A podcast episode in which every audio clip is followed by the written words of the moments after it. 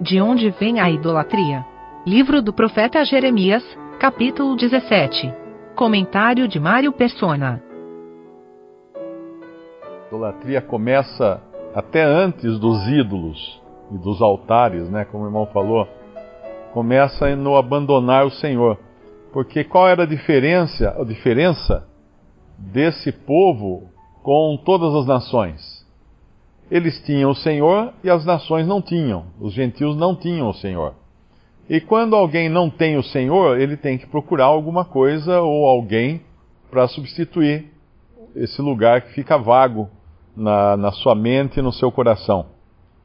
O, a questão de andar por fé né, é interessante porque eu tenho recebido vários, vários e-mails, mensagens de pessoas que questionam a veracidade da Bíblia e sempre com o argumento de que o Deus do Antigo Testamento é cruel, é tirano, é mau, mas o Deus do Novo Testamento é bom, é amor e etc, etc.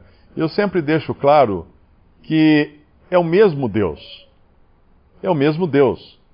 Porque aquele Jesus humilde que andou aqui na terra nos evangelhos é o mesmo Jesus de, de Apocalipse 19, que vem com da sua boca saindo uma espada e que vai reger com ferro as nações. Não é, não é uma pessoa humilde se deixando pregar numa cruz.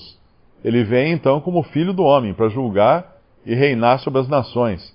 E ele é o mesmo Jesus do Antigo Testamento, o mesmo Jeová que guiava Israel e que cuidava de Israel, e aquele que Lá em, em, Mateus, eu acho que é capítulo 7, se não me engano, uh, talvez a gente pode até abrir. Se não me engano, é Mateus 7, quando o Senhor fala para os judeus que se eles não não criam nos escritos de Moisés, ou é João, é João, quando ele fala, se vocês não creem, 5 é 5 é 5:43, ele fala assim, João 5:43, eu vim em nome de meu Pai e não me aceitais, se outro vier em seu próprio nome, a esse aceitareis, que será o anticristo. Como podeis vós crer, recebendo honra uns dos outros, de homens para homens, e não buscando a honra que vem só de Deus? Não cuideis que eu vos hei de acusar para com o Pai a um que vos acusa, Moisés, em quem vós esperais. Porque se vós cresceis em Moisés, creríeis em mim, porque de mim escreveu ele. Mas se não credes nos seus escritos, como crereis nas minhas palavras? Então Moisés havia escrito de Jesus, porque ele escreveu de Jeová, e ele escreveu também de todas as figuras do Antigo Testamento que apontavam para Cristo. No momento em que alguém não crê no Deus do Antigo Testamento, e o argumento é sempre que a Bíblia foi adulterada, que não, não se pode confiar e etc., essa pessoa não pode crer no Deus do Novo Testamento. E ela fica sem Deus, nenhum nem outro. E é quando acontece isso que o homem está à mercê de si, de si mesmo. Lá em Romanos capítulo 1, Paulo dá a origem da idolatria no capítulo 1, versículo 22, versículo 21 primeiro. Porquanto, tendo eh, conhecido a Deus, não o glorificaram como Deus, nem lhe deram graças, antes em seus discursos se desvaneceram e o seu coração insensato se obscureceu. Dizendo-se sábios, tornaram-se loucos e mudaram a glória do Deus incorruptível, mudaram no sentido de substituíram, em semelhança da imagem de homem corruptível. E aí então vem de aves e quadrúpedes e répteis, mas começa com o homem aqui. No momento em que um homem despreza Deus e a glória de Deus, ele vai crer em quem? No homem, ele vai crer no homem. E o nosso capítulo fala para não fazer uh, maldito homem que faz que confia no homem. Essa, essa é a base da idolatria. A confiança no homem. Uh, talvez não existiu uma época tão idólatra da humanidade como hoje. hoje a, a toda a tônica da, do ensino das crianças, uh, mesmo de religiões, de igrejas ditas cristãs, é a exaltação do homem. É o homem colocado num lugar alto, num lugar elevado, o homem honrado, até mesmo dentro da, da esfera cristã, com nomes como reverendo, doutor em divindade, uh, o homem sendo exaltado. Isso é idolatria. Porque tira Deus do seu lugar. Que lugar é esse?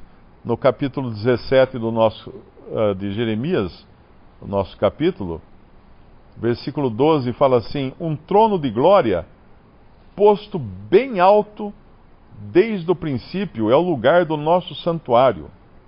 Eu não sei se ele está falando aqui da, do pensamento dos, uh, dos idólatras ou se isso aqui está falando de Deus, né? Eu creio que esteja falando de Deus. Não sei se algum irmão quiser me corrigir, mas eu creio que o único trono de glória num lugar bem alto, que é o lugar do nosso santuário, só pode ser o, o, o trono de, da glória de Deus. Então, tirou Deus, entra o homem. E aí essa passagem faz todo sentido no, no, no versículo 5. Assim diz o Senhor: Maldito o homem que confia no homem, e faz da carne o seu braço, e aparta o seu coração do Senhor, porque não pode ter dois na equação. Se tem um, tem que sair o outro. Porque será como a tamargueira no deserto, e não sentirá quando vem o bem, antes morará nos lugares secos do deserto, na terra salgada e inabitável. Bendito o varão que confia no Senhor e cuja esperança é o Senhor, porque será como árvore plantada junto às águas, que estende as suas raízes para o, seu, para o ribeiro e não receia quando vem o calor, mas a sua folha fica verde e no ano de sequidão não se afadiga nem deixa de dar fruto. É enganoso o coração, mais do que todas as coisas e perverso. Quem o conhecerá? E aí vem a máxima da filosofia humana moderna: siga o teu coração. Siga o coração. Faça aquilo que o seu coração mandar. Não é? E é justamente isso aqui: enganoso é o coração. O Senhor Jesus falou que dele procedem todos os males. Então, no momento que um ser humano se rende, ou seja, se considera nada em si mesmo, ele se entrega aí a Deus e Deus vai cuidar. E isso é fé. Porque ele não tem nada para ver, ele não tem nada para enxergar, ele não tem nada para se apoiar. E fé é a certeza das coisas que se esperam, de fatos que não se veem. Isso é a fé. E, e é o único lugar seguro é a fé, porque no momento que sai a fé, entra a razão e aí eu começo a confiar em mim mesmo.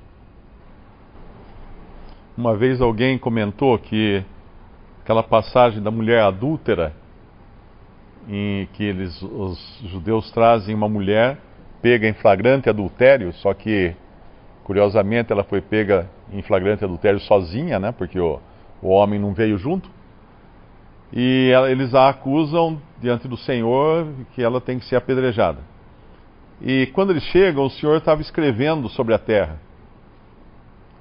E, ele tá, e ninguém sabe o que ele escreveu sobre a terra, né? Alguém uma vez comentou que poderia ser os nomes daqueles homens que acusavam a mulher que ele estaria escrevendo sobre a terra. Faz sentido porque eu acredito que até essa passagem aqui possa ter um significado assim. Versículo 13: Ó Senhor, esperança de Israel. Todos aqueles que te deixam serão envergonhados. Os que se apartam de mim serão escritos sobre a terra, porque abandona, abandonam o Senhor a fonte das águas vivas. Quando eu era garoto, eu ia passar férias em Mongaguá e eu fazia escultura na areia. Minha prática de esculpir uh, corpo humano, pessoas na areia. Mas no dia seguinte não tinha mais nada lá. Voltava para a praia no dia seguinte, que deu um trabalhão, fiquei o dia inteiro esculpindo um corpo, alguma coisa assim, não tinha nada no dia seguinte, porque foi esculpido na, na areia. Aí o mar veio, o vento bateu, não sobrou nada. E um nome escrito na terra, como fala aqui, um nome escrito sobre a terra, é o nome que não tem mais, não tem, é vida curta. Ele passa, ele não deixa nenhum vestígio que ele passou por aqui. E é assim aquele que abandona o Senhor.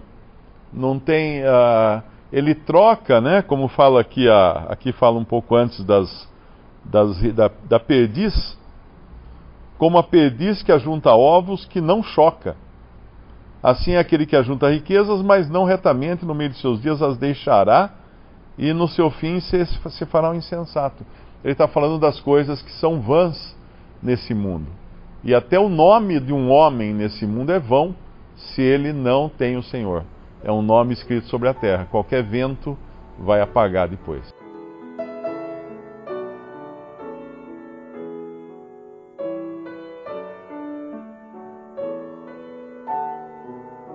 Visite respondi.com.br. Visite também 3minutos.net.